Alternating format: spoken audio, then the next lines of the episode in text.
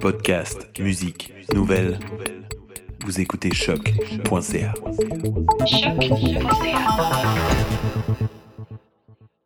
Donc, comme à l'habitude, c'est maintenant le temps dans l'émission de réunir nos invités autour d'une table ronde commune pour découvrir tout ce que ce beau et intéressant monde a à dire sur le DIY et ses variantes. Oui, et on va explorer quelle euh, importance la culture du faire soi-même prend au cœur des pratiques créatives et autodidactes de Louis-Philippe Rondeau, Alexandre Saunier et Stéphanie Castonguay, et avec quels enjeux?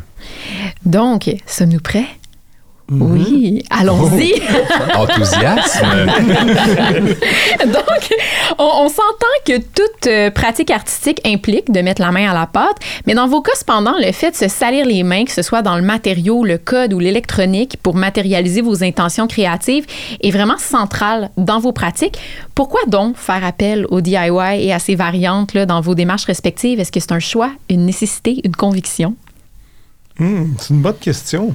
Moi, j'ai l'impression que c'est surtout parce que moi, j'ai peur de perdre contrôle sur ma création.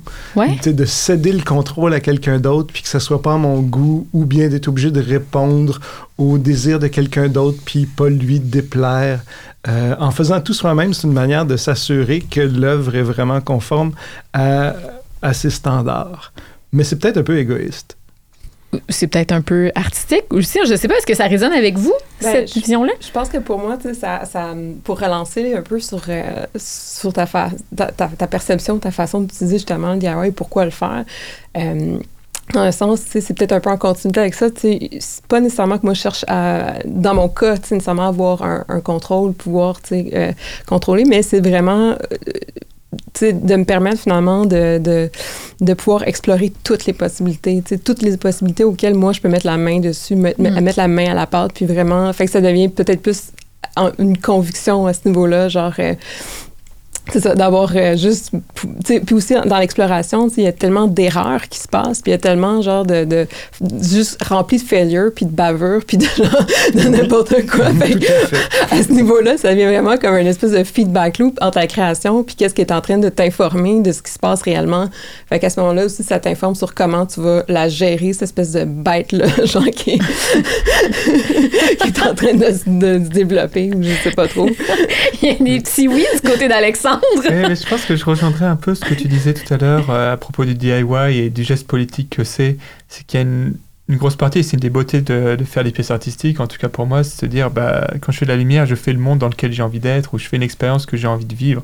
Et euh, cette expérience, c'est la mienne, c'est pas celle qui vient d'un outil déjà fait. Du coup, j'ai l'impression qu'il y a aussi toute une part où on a besoin de créer ces outils parce que c'est notre matériau artistique, c'est la manière dont on fait la chose. Il n'y a pas d'autre moyen que de passer en fait par le faire soi-même. Il y a personne qui peut le faire pour nous en fait. Ce sont nos propres expériences. Parce que, à, à cause de ce, ce- à cause de la spécificité de vos pratiques ou parce que ce faire-là, ce processus-là est au cœur même de votre démarche de recherche-création, par exemple? Je pense pour la spécificité de ces pratiques, je pense Ouais. qu'on serait pas étonné de voir un peintre qui passe des, euh, des années et des années à maîtriser la peinture ou quand je chantais avant, des années à travailler sa voix. Maintenant, quand on fait les installations qui utilisent de l'électronique, qui utilisent de la programmation, et on a besoin de maîtriser ce matériau et on va pas trouver quelqu'un qui nous l'a fait pour nous en fait. On a besoin d'apprendre à le faire et en tout cas pour moi, il y a aussi besoin de faire ma propre pièce et pas juste prendre exactement quelque chose qui a été fait par quelqu'un d'autre, que ce soit une compagnie ou pas. Mais collaborez-vous des fois avec des gens dans vos, vos projets, vos installations respectives? Ou vous trouvez un moyen de tout faire pas mal par vous-même? Hmm, c'est La- une, bonne question, mais euh, oui, on Alex. collabore. On n'a pas le choix. On n'a pas le choix, on est obligé de collaborer parce que quand on prend un bout de code informatique, ça a été mis par quelqu'un. C'est pas forcément une collaboration directe où on est assis autour de la même table, mais on n'a aucun choix que de collaborer avec ces pratiques. Des pratiques. En tout cas, la manière dont je le vois, ce sont des pratiques qui, par définition, sont collaboratives. Juste peut-être pas de face à face. Est-ce que c'est vraiment une collaboration ou c'est plutôt euh, d'emprunter et de, de, de, de, cueillir un peu des, des bouts de code, euh, des façons de faire à gauche et à droite? Parce que tout à l'heure, Stéphanie disait quelque chose d'intéressant.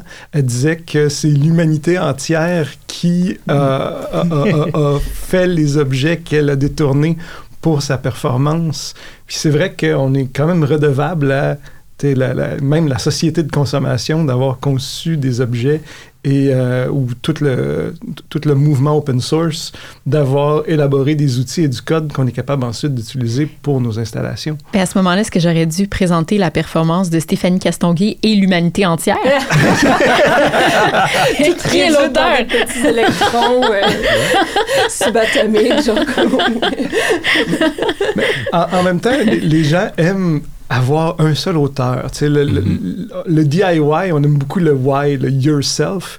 Et euh, même les artistes qu'on sait qui ne travaillent pas seuls, quand on va voir leurs œuvres, ben c'est leur nom qui est sur le cartel. Tu sais, on regarde les, les Jeff Koons et les Anish Kapoor et les Damien Hirst de ce monde. Je pense qu'il y en a plusieurs là-dedans qui touchent même pas aux matériaux, mais c'est quand même leur nom parce que le monde de l'art dit qu'il faut qu'il y ait un seul auteur et ce sera ce, cette personne-là en particulier qui a été désignée. Et euh, je, je, me permets d'intervenir en fait parce que euh, vos, vos, interventions sont particulièrement intéressantes. Puis je me demandais euh, quelle est la place de la communauté dans vos pratiques? Euh, si je prends par exemple euh, Louis-Philippe, je sais que tu travailles beaucoup avec le logiciel par exemple Touch Designer, qui est une communauté incroyable. Euh, la même chose Alexandre. donc je sais que par exemple tu travailles beaucoup avec Pure Data, qui est bâti autour d'une communauté. Donc Stéphanie, je ne sais pas s'il y a des, des choses comme ça auxquelles tu utilises qui ont des communautés. C'est quoi l'importance ouais. de ces communautés-là dans vos pratiques et qu'est-ce que ça vous permet de faire? Dans mon cas, en fait, c'est plutôt un aller-retour qui est une expérience, beaucoup d'expérience qui est basée sur le terrain.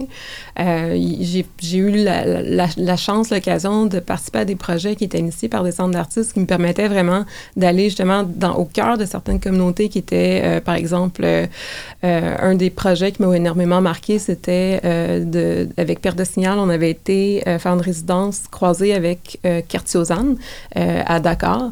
Donc à ce moment-là, j'étais vraiment plongée dans un univers qui me permettait finalement de, saisir euh, les particularités qui sont quand même euh, socio-culturelles, euh, aussi rattachées au niveau politique, au niveau économique, vraiment d'une communauté donnée. Puis aussi, le sens communauté change quand on change de pays, quand on change de, cette espèce de paysage-là, que nous, on est habitués d'avoir. Finalement, tu sais, moi, je me rendais compte en revenant, ben, j'ai pas tant, tu sais, oui, il y a une communauté, mais peut-être pas autant marquée, tu sais, finalement, où si dans une culture où finalement tu as besoin des autres, tu as besoin d'être en relation avec les autres pour pouvoir survivre, pour pouvoir mieux vivre, tu sais, finalement. Mm. Euh, moi, ça a été un, apprentissage complet, puis aussi un apprentissage au niveau de comprendre que, euh, par exemple, ces communautés-là, même quand j'avais été, euh, j'avais été au, au Maroc, j'avais été en Tunisie, ben il y a toute une culture aussi du reverse engineering qui fait déjà partie de ces, de, de, du quotidien des, des gens là-bas. Donc, ça, ça, devenait comme un autre rapport aussi. Puis leur, leur rapport au DIY est complètement différent. D'une part aussi parce qu'il y a des ressources, mm. des ressources humaines qui est peut-être un petit peu plus difficile pour nous de, les penser de cette façon-là. Mais c'est ça, donc tu as, as, des ressources humaines, tu as toute une culture du reverse engineering où on va prolonger l'obsolescence planifiée de ton téléphone pour te permettre, parce que tu n'as pas les moyens. Donc il y a vraiment un rapport aussi au niveau moyen, au niveau économique. Puis, euh, ce qui fait en sorte que, tu sais, finalement, euh, je sais plus tout où je m'en allais, mais, tu sais, finalement, tu sais, c'est ça, c'est, ça a été aussi, euh, donc c'est ça, oui. Donc, le, en bout de ligne, leur, leur, leur, leur, rapport justement au, au, au, DIY, au circuit bending, si on veut, euh, va être aussi. Euh, ils vont peut-être plus chercher justement à, à, à, créer une autre façon de faire fonctionner les objets par rapport à l'intention première. Parce que là, leurs besoins, eux, sont différents. Ouais. Tu as un téléphone, puis c'est comme si l'humanité entière avait le besoin exactement similaire d'utiliser de cette façon-là. Tandis que là, tu te retrouves dans d'autres situations, puis tu comme, faut que tu te décloisonnes pour pouvoir répondre à ça. Donc, un DIY là-bas de la nécessité dans certains cas, alors qu'ici, dans, dans, vos cas à vous, vous décidez de le mobiliser pour servir votre pratique créative euh, personnelle à quelque part. C'est vrai qu'il n'y a pas les mêmes choses. J'avais pas mal, j'avais passé du temps avec ce groupe en Indonésie qui s'appelle House of Natural Fiber, qui fait aussi beaucoup de DIY. Et eux, c'était très clair que justement, toutes ces pratiques, c'était pas uniquement pour l'artistique, c'était ce que tu disais, c'était des pratiques très communautaires. Où en fait, ils considéraient que les performances, c'était autant le moment où ils construisaient dans le workshop, la performance artistique, mais aussi tous les... Euh, tous les workshops qu'ils faisaient avec des populations locales qui allaient du coup du hacking, qui allaient du biohacking, mais très, très simple en fait. Parce qu'ils faisaient avec les moyens du bord, parce qu'ils avaient besoin de. parce qu'ils n'avaient pas forcément accès aux technologies qu'on a. Et après, j'ai aussi l'impression que nous, ici, pour beaucoup, euh, par exemple, ma communauté, c'est pas du tout celle de Pure Data ou Touch Designer. C'est beaucoup des gens qui vont, en fait, qui sont des mix, pour moi, bah, en étant à Concordia, qui vont être des mix entre des gens en sociologie, des gens en jeu. Et du coup, là, c'est la question du détournement ou d'appropriation. Et une autre question, c'est peut-être plus proche de, du design critique dont tu parlais tout Mm. à l'heure. Donc j'ai l'impression que peut-être qu'on est dans des communautés qui sont aussi plus fluides, ou du moins, ça dépend vraiment d'où on veut sa communauté ou d'où on est. Mais je sais que par exemple, toutes ces euh, communautés qui sont très orientées vers la technologie, comme Pure Data, comme euh, Touch Designer, pour moi, ce sont des communautés que je rencontre beaucoup parce que je vais sur des forums, mais c'est pas ma communauté directe. Ça va être, Mm. euh, par exemple, à Concordia, à Hexagram, ça va être euh, ouais, des gens sociaux, en anthropo, en philo, d'autres artistes. Et en fait, on- n'est même pas en train de pratiquer ensemble, c'est ça le plus drôle. Donc je me demande parfois quelle est le, justement quelle est la place de, euh, bah, de la performance ou de, euh, du bricolage dans tout ça, parce que on n'a pas forcément les mêmes pratiques. Mhm. Mais bon, ensemble, on veut tous faire différentes choses, puis ça nous amène à nous croiser, à échanger des influences, etc. Il y a peut-être une part d'enseignement, et c'est pour ça que je pense que c'est une part très politique de base. En fonction de l'endroit où on est, on a un geste politique, et je sais pas si on peut faire une grosse différence entre... euh, il y a une différence entre la pratique artistique et un acte politique, mais dans ma pratique personnelle, j'ai l'impression que c'est le cas aussi pour toi Stéphanie, il y a un moment où... Il y a un overlap, quoi. J'avais envie de vous demander, est-ce qu'il y a une esthétique particulière euh, qui vient pour vous avec le DIY dans vos créations? Tu sais, des fois, on imagine DIY, bon, c'est du, du fait maison, mais je le disais un peu tantôt, euh, Stéphanie, tu as quelque chose qui est plus proche du bidouillage. Alexandre et euh, Louis-Philippe, c'est quand même très design, les, les, les objets qui résultent de votre création. C'est très léché, l'esthétique même. Je pense que euh, bidouillage veut pas dire que, que c'est moche. C'est- une bonne nuance, c'est une bonne nuance. Faut être clair sur cette chose-là. On bidouille, mais on bidouille bien. Je pense que c'est davantage une- que- comme un, un- un modus operandi, le, bidouillage, le patentage. C'est la manière dont on crée l'objet, mais ça ne veut pas dire que l'objet final va être une patente euh, bancale. Même qu'à l'inverse, le bidouillage, ça permet de bâtir sur ce qu'on a fait précédemment jusqu'à temps qu'on obtienne un niveau de qualité qui est à la hauteur de nos attentes. Je sais pas, moi, ma vie, c'est un bidouillage bancal. D'ailleurs, c'est pour ça qu'il n'y a personne qui rentre dans mon studio, c'est-à-dire mon sous-sol, qui est essentiellement de la poussière d'aluminium et des bouts de tape partout. Donc, le, le DIY, c'est vraiment juste l'espèce de, philo- de philosophie qui vous permet de vous rendre où vous avez envie de vous rendre, puis qui fait qu'en cours de route, vous devez vous attaquer à plein de problèmes, plein de nouveaux apprentissages, Mhm. etc. Tout à fait. J'avais envie de vous demander, petite euh, question finale, euh, ça a peut-être pas grand-chose à voir avec la thématique du fer, on verra bien, Euh, mais c'est quelque chose qui semble omniprésent dans tous vos travaux qu'on a présentés aujourd'hui, c'est la dimension du temps. Euh, dans, euh, donc, quel est votre rapport au temps dans votre travail? Tu veux dire dans, dans la manière dont on travaille ou dans la pièce que l'on crée à partir de là? Ben, peut-être un peu des deux. Question. Moi, je peux peut-être commencer. Euh, ben, en fait, c'est je me, une de mes grandes inspirations au niveau des textes que je suis. euh, ben, un texte qui m'inspire beaucoup, je vais le dire comme ça, euh, c'est Zombie Media euh, de, de Gar- Garnet Earth et euh, Juicy Parika. Et justement, ils, abordent cette notion-là de temporalité euh, au niveau de l'archéologie des médias, euh, au niveau aussi du circuit bending, c'est-à-dire que pour eux, ce qu'ils proposent, c'est vraiment, euh, quand tu es face à ces, ce- ce- ce- un peu l'idée d'o- d'ouvrir cette boîte-là, euh, finalement, ta façon de- de- d'aborder les circuits, c'est de passer à travers des couches. Tu pas dans un rapport linéaire, tu es vraiment en train de, rentrer dedans. De, puis tu travailles aussi avec des, des composantes qui sont très, euh, tu sais, c'est des clocks, c'est juste des timers qui font en sorte que les choses fonctionnent, puis qui, sont... Donc, tu es dans, vraiment dans... Tu as déjà une temporalité à ce niveau-là, tu une temporalité aussi au niveau de c'est quoi travailler avec ces médiums-là. Euh, ce sont des, des, des, des médiums éno- énormément au niveau des technologies, des euh, du numérique. Euh, tu es vraiment face à l'obsolescence planifiée. Fait que t'es- pour moi, tu es face à un objet qui est mort-vivant. Comme le Furby. C'est comme le Furby. Il est, il est vivant, c'est là, ça marche, tu sais, mais ça a marché combien de temps? Fait que là, genre, je suis... c'est- t'es- Fait que eux parlent de, justement d'une espèce de, de moment parallèle où, où, tout en étant vivant, il est il est un peu à notre image, Mm. l'image de la société où on se voit comme étant des êtres qui vont disparaître. Donc, on vient créer un peu, continuer ça à, à travers nos, nos- Puis, on n'est pas obligé, de penser comme ça au niveau de- des technologies. Puis, en- un autre aspect, peut-être pour continuer sur l'idée du, du mort-vivant, puis du temps, puis ça, euh, moi, je me suis assez intéressée, au niveau de, peut-être socialement, euh, il y a une... théoricienne qui s'appelle euh, Elizabeth McAllister, euh, j'étais tombée sur une conférence qu'elle avait faite qui s'appelle Dead Man Walking, euh, où elle, parlait, genre, finalement, c'était quoi les origines, justement, du zombie. Je trouvais ça vraiment intéressant parce que, en fait, les origines afro-caribéennes de, de, de, de ce qu'est un zombie, c'est un hybride. C'est c'est cette hybridité-là entre euh, une âme, une parcelle d'une âme, puis euh, un objet du monde des vivants. Hmm. Euh, qui vient finalement servir un être sur Terre, qui vient un peu, un peu à travers ça, ce que je trouvais intéressant, c'était moi, je m'intéresse aussi au champ, au champ lexical, donc au champ lexical au niveau Ouais. de, de l'électronique. quand on parle de tension, on peut, euh, quand on parle de résistance aussi, euh, on peut euh, bien v- voir ça au niveau des phénomènes sociaux. Puis, quand on parle, genre, justement, de, de zombies, finalement, autant qu'on parle de critique du, du consumérisme, mais autant aussi qu'on vient parler, euh, dans ce cas-là, dans, les- dans ces origines-là, de, de rapport master-slave. Mhm. Là, ça, c'est une autre terminologie qu'on retrouve aussi en électronique. Donc, ça venait m- m- faire des interrelations, connecter des points, genre des choses, finalement, t'es vraiment dans, dans un rapport un peu weird avec le temps, finalement. Alexandre, Louis-Philippe, avez-vous l'impression de, de travailler avec des zombies ou est-ce que votre rapport au temps est, est autre dans votre travail? Wow, euh, j'avais pas du tout pensé en fait à cette partie-là. Non, mais c'est une partie super intéressante parce que moi, j'avais pas pensé au temps euh, pour une autre raison parce que j'utilise le temps en permanence. Mais en même temps, il y a quelque chose effectivement qui est extrêmement beau dans, euh, dans l'utilisation qu'on a du numérique, c'est toutes ces superpositions de couches temporelles en fait. Et ce que tu décrivais, c'est en même temps extrêmement étrange de se dire on a nous notre existence humaine où on, est- on sait qu'on va vivre et mourir en je sais pas 50, 60, 80 ans, 100 si on est chanceux.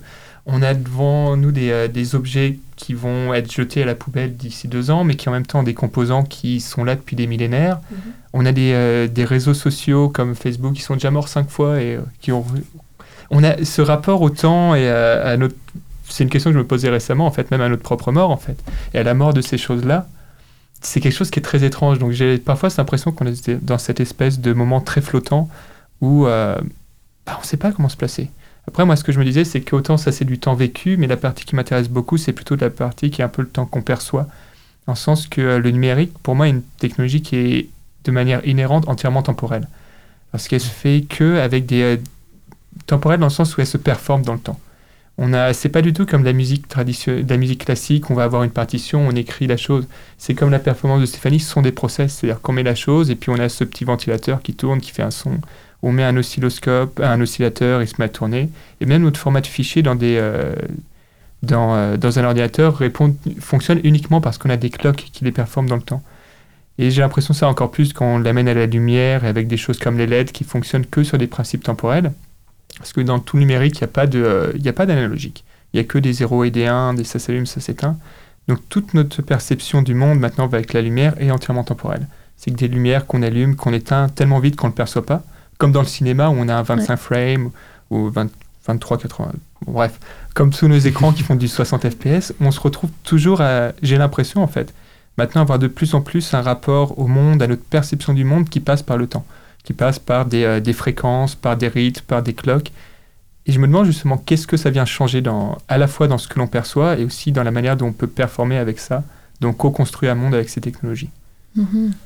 Louis-Philippe, est-ce que d'entendre ça, ça vient euh, éveiller une dimension dans ton travail? Parce que tu as le jeu de temps dans tes installations, mais toi aussi, tu as du code derrière. T'as du... Oui, tout à fait. Ben, moi, mes installations, je, je me rends compte que une- un des aspects, un des enjeux qui m'intéresse, c'est, c'est la malléabilité spatio-temporelle de l'image numérique. C'est-à-dire qu'on peut spatialiser le temps ou on peut mettre euh, l'espace, étirer l'espace dans le temps. Euh, et, euh, mais je pense qu'un des aspects les plus intéressants du numérique, c'est-à-dire que contrairement à bien d'autres médias analogiques, on est capable d'avoir un feedback en temps réel, surtout en ce qui a trait à la reproduction de l'image.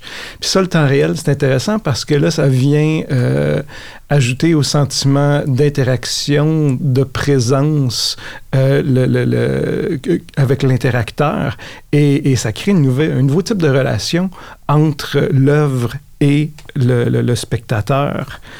Parce que un autre, aspect euh, du temps euh, par rapport à ma démarche à moi, c'est le, feedback loop.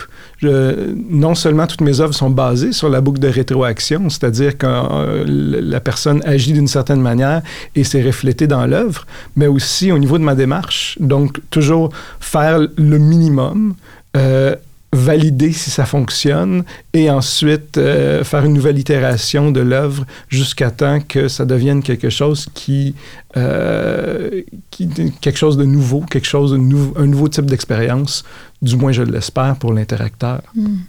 Bien, merci beaucoup euh, à vous trois, Stéphanie Castonguay, Alexandre Saunier, Louis-Philippe Rondeau.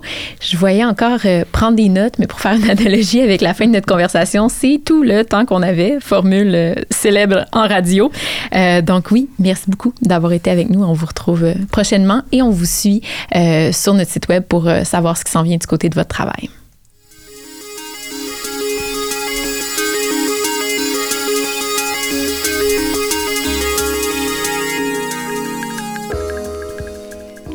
C'est ce qui termine ce troisième épisode de REC fait maison avec beaucoup d'amour de notre part et de nos invités.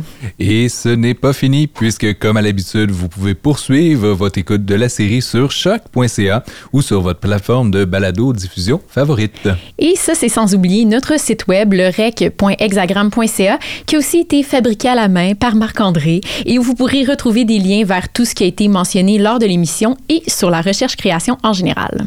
En terminant, euh, nous souhaitons remercier à nouveau nos invités en studio, Louis-Philippe Rondeau, Alexandre Saunier et Stéphanie Castonguay. Soulignons également la contribution de Alexandra Kaminska et Géraldine Piguet au Bricolab, situé au département de communication de l'Université de Montréal, de choc.ca, tout spécialement Paul Charpentier et William Morer, ainsi que du réseau international de recherche-création en arts médiatiques, design, technologie et culture numérique Hexagram.